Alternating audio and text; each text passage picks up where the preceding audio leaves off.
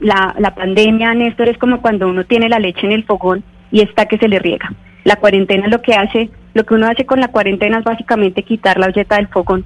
Entonces, cada vez que, cada vez que las cosas se están poniendo duras, uno agarra y quita la olleta. ¿sí? Se le va a regar la leche, quita la olleta. Entonces, yo le diría que si volvemos a estar en una situación así de complicada como en la que estuvimos, esto va a ser necesario. Lo han hecho en otros países y es muy posible que nosotros lo debamos hacer. Pero qué opino que está pasando también es que estamos abriéndonos a la posibilidad de reanudar actividades específicamente en el aire libre. Creo que creo que vamos vamos mejorando, vamos transitando a una a una fase distinta. Eh, más actividades al aire libre, más uso del tapabocas, mantener distancias a menos de un metro de las personas y siempre eh, que una persona, apenas una persona tenga síntomas, se lo comunique a las personas con las que estuvo dos días antes.